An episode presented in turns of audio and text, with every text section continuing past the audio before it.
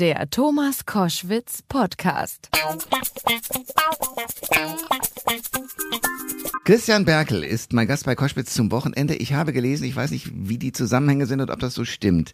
Sie sind mit 14 Jahren nach Paris gegangen. Ja. Und haben das, und so wird es beschrieben, als eine Art auch Flucht vor den Deutschen äh, für sich wahrgenommen. Warum war das so? Naja, ich habe äh, so irgendwo zwischen sechs und sieben habe ich äh, von einem jüdischen Teil meiner Familie erfahren, habe ähm, erfahren, dass meine Mutter Jüdin war, was ja dann im jüdischen Sinne äh, bedeutet, dass ich auch Jude bin, weil äh, Jude ist, wer von einer jüdischen Mutter geboren wurde. Der Vater in dem Fall zählt nicht. Das hat auch, glaube ich, einen ganz pragmatischen Hintergrund, denn damals, also oder früher überhaupt, als diese ganzen äh, Regeln erfunden wurden, gab es ja keinen Vaterschaftstest. Hm. Insofern. Aber die Mutter war eindeutig. Die ist immer eindeutig, ja, nicht? Ja. Äh, und ähm, da die Juden lange kein Land hatten, äh, war das auch eine Sicherheit, also einfach um dieses Volk zu erhalten. Und die ganze Geschichte, was man dann später gesagt hat, äh, Halbjuden, Vierteljuden und so weiter, das ist eine Erfindung von Hitler, also das sind die Rassengesetze. Das gibt's im jüdischen Sinne gibt's das gar nicht. Es gibt ja auch äh, keine halben Deutschen oder Vierteldeutschen, Ja, äh, was egal was man für ja. Einflüsse von woanders hat. Ja. Man ist Deutscher oder man ist nicht Deutscher. Ja. Nicht? Und ähm, gut, ich hatte das also erfahren, war selber aber äh, christlich erzogen und bekam dann aber, als ich die ganzen Geschichten von meiner Familie hörte, Vertreibung, äh, der ein Teil meiner mütterlichen Familie, also von äh, Großvater etc., also ähm, Großmutter von der Seite der Mutter meiner Mutter, äh, sind einige gestorben bzw. umgebracht worden im Ghetto von Lodz. Also es fiel mir auf einmal die positive Identifikation wahnsinnig schwer, wie, wie vielen Leuten meiner Generation, auch vielen Leuten, die keinen jüdischen Hintergrund haben. Und äh, dann war Frankreich für mich so, vielleicht gefiel es mir so, dass die sich so problemlos mit dem Französischsein, mit ihrem Volk identifizieren konnten. Das war was, was mir fehlte. Und ich fing dann an, mich ganz intensiv mit den Franzosen zu identifizieren und wurde der Oberfranzose im Grunde genommen, Ja. bis ich irgendwann gemerkt habe, äh, erstens mal, dass das sogar bei den Franzosen ein gewisses Befremden auslöste. Ich war zwar zweisprachig aufgewachsen, konnte akzentfrei Französisch und so weiter, aber wenn die das dann hörten, sagten die, ja, aber eigentlich bist du doch Deutscher und so. Äh, Die, die, die haben das gar nicht so richtig verstanden. Weil da der Nationalismus, und zwar im positiven Sinne, der Ja. Stolz auf das eigene Land eine ganz andere Dimension hat. Ja, also selbst wenn die was Negatives über die Deutschen sagten, fanden die es ganz komisch, dass ich das sagte. Ja. Und dann fing ich an nachzudenken und dachte, naja, so einfach kannst du auch nicht deine Identität abstreifen. Also du bist in Deutschland aufgewachsen, du bist geprägt durch Deutschland. Du kannst das nicht ausziehen wie ein Hemd und einfach ein anderes anziehen. Du musst dich damit auseinandersetzen und dann kannst du immer noch weggehen, wenn du willst. Ja. Ich war da so auf der Schneide, auf das Aber sehr jung, ne? mit, mit jungen Jahren haben ja, Sie also diese, diese Überlegung kam dann vielleicht eher so mit 16, 17, nicht?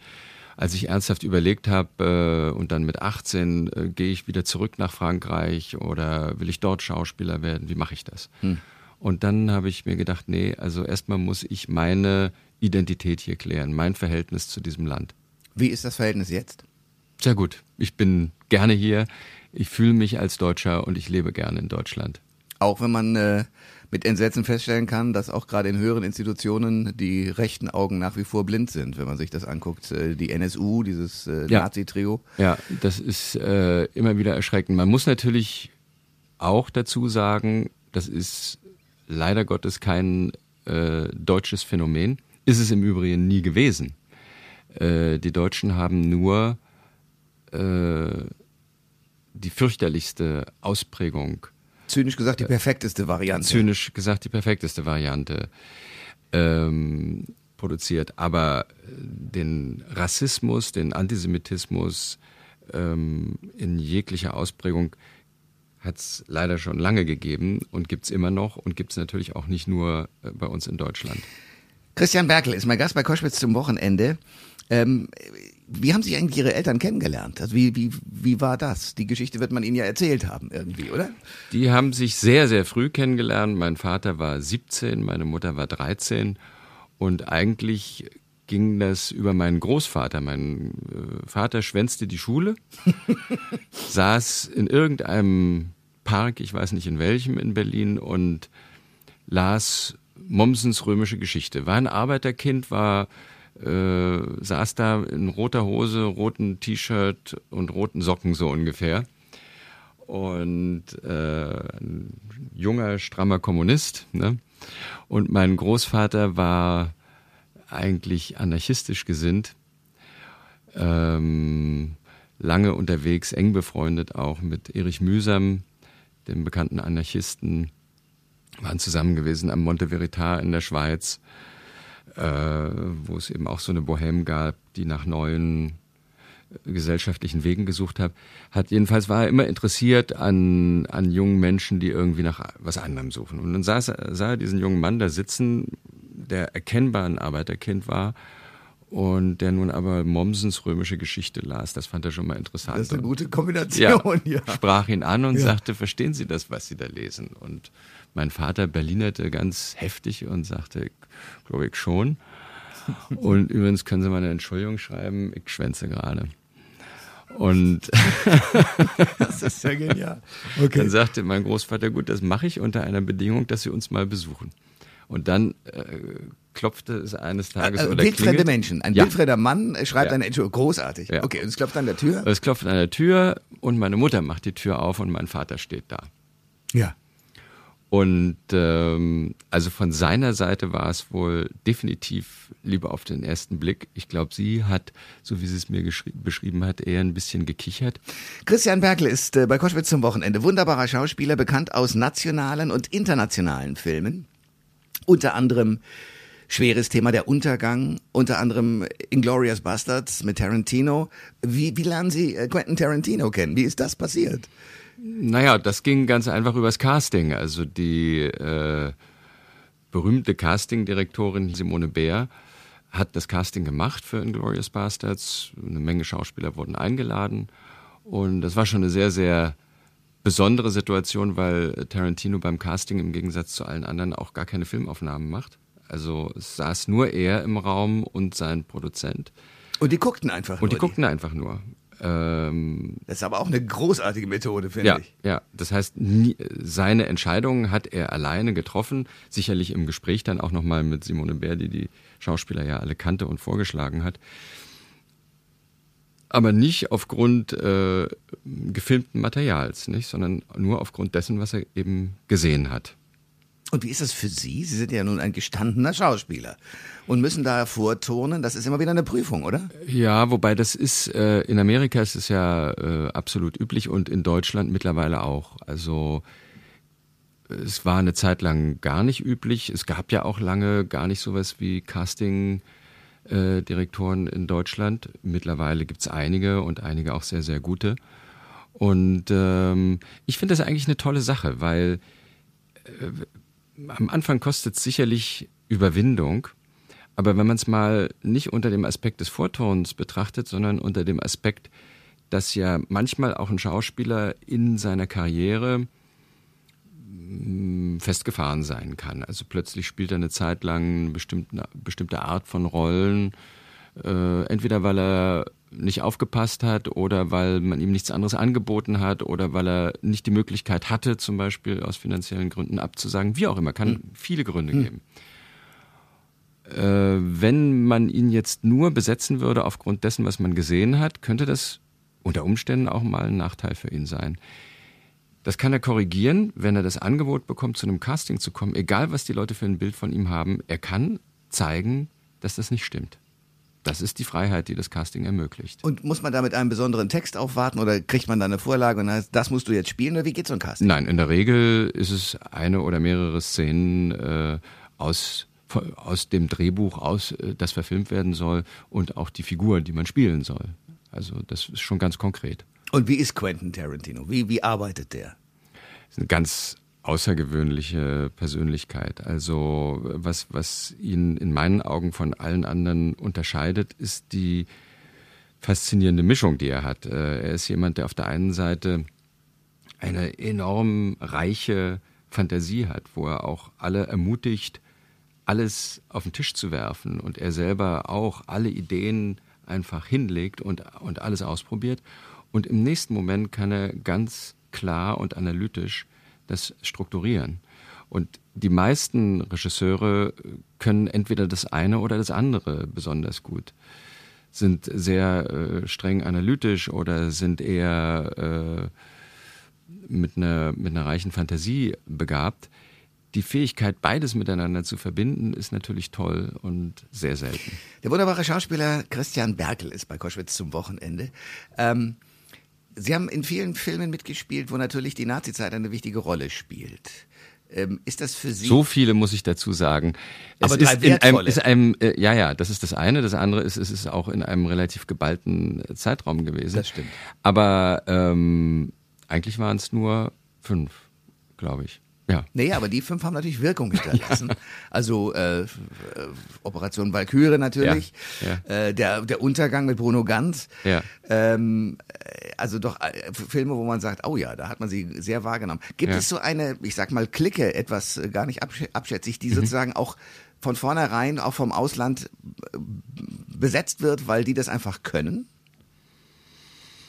Hm, das weiß ich nicht. Also beim Ausland kann es natürlich sein, äh, dass die äh, dann diese Filme kennen und äh, ich könnte mir aber auch genauso gut vorstellen, dass dann jemand sagt, na ja, also den habe ich aber nun schon in so einer Rolle gesehen, will Ja. ich das jetzt nochmal? Nicht? Das kann, das kann, glaube ich, in die eine äh, genau, Richtung genauso gut passieren wie in die andere Richtung. Insofern weiß ich nicht genau. Wie ist das Arbeiten mit Bruno Ganz? Also äh, ich habe äh, Bruno Ganz immer sehr bewundert. Schon, ich, ich bin ja hier in Berlin viel ins Theater gegangen und Anfang der 70er Jahre habe ich, glaube ich, so ziemlich jede Schaubühnenaufführung gesehen und einige davon auch mehrfach. Also den Per Günd äh, habe ich sehr oft gesehen. Die Sommergäste habe ich sehr oft gesehen. Äh, Prinz von Homburg habe ich in Paris gesehen. Äh, Das war in der Zeit, als ich in Paris lebte. Da haben die auch dort gastiert. Und äh, er war für mich der Schauspieler seiner Generation. Und ich hatte jetzt leider im Untergang mit ihm ja äh, im Grunde genommen gar keine Szene. Also eigentlich nur eine, wo wir uns entgegenkamen. Und ich werde den Tag, als ich ihn das erste Mal um die Ecke kommen sah im Studio in München, wo wir das gedreht haben, als Hitler, äh, nie vergessen. Also ich bin regelrecht erschrocken. Weil der auch, obwohl äh, Es war alles, es war die ganze Körperhaltung, das hatte eine, mh, das hatte was regelrecht Erschreckendes. Man hatte das Gefühl, Hitler kommt um die Ecke. Obwohl man natürlich als Schauspieler genau sah, dass es, äh, ähm, das war ja keine Imitation, was er gemacht hat. Das war ja eine Interpretation. Und ähm, ich glaube aber sowieso, also Imitationen funktionieren nie. Die würden einen auch gar nicht erschrecken. Da würde man, die würden einen höchstens verblüffen. Ja, beziehungsweise man würde sie im, im schlimmsten Fall als Karikatur wahrnehmen. Ja, Das, ja. ja. Und das, äh, das heißt mit anderen Worten auch so, wenn man schauspielt, wenn man in, in, auf dem Filmset ist, steigt man auch gar nicht aus aus der Rolle? Auch bei einer kurzen Drehpause nicht? Das weiß ich nicht. Das ist ja, glaube ich, von Schauspieler zu Schauspieler sehr, sehr unterschiedlich. Und ich glaube, da gibt es auch keinen Weg, wo man sagen kann, das ist der Weg. Äh, ich glaube, es gibt Schauspieler, die, die permanent aussteigen, also die, die ganz schnell hin und her springen können ohne Mühe und die das auch brauchen.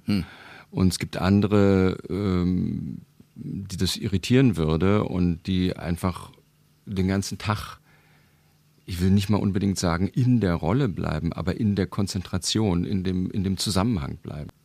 Christian Berkel ist bei Koschwitz zum Wochenende. Ähm, es gab einen Film, Operation Valkyrie, ich habe den mehrfach gesehen. Er war in Deutschland ähm, einerseits ein Kinoerfolg, andererseits heiß umstritten, weil äh, viele gesagt haben, so kann man das aber doch nicht drehen und äh, Tom Cruise und dieser Actionheld und so weiter. Sie waren da mit drin. Ähm, wie haben Sie das empfunden?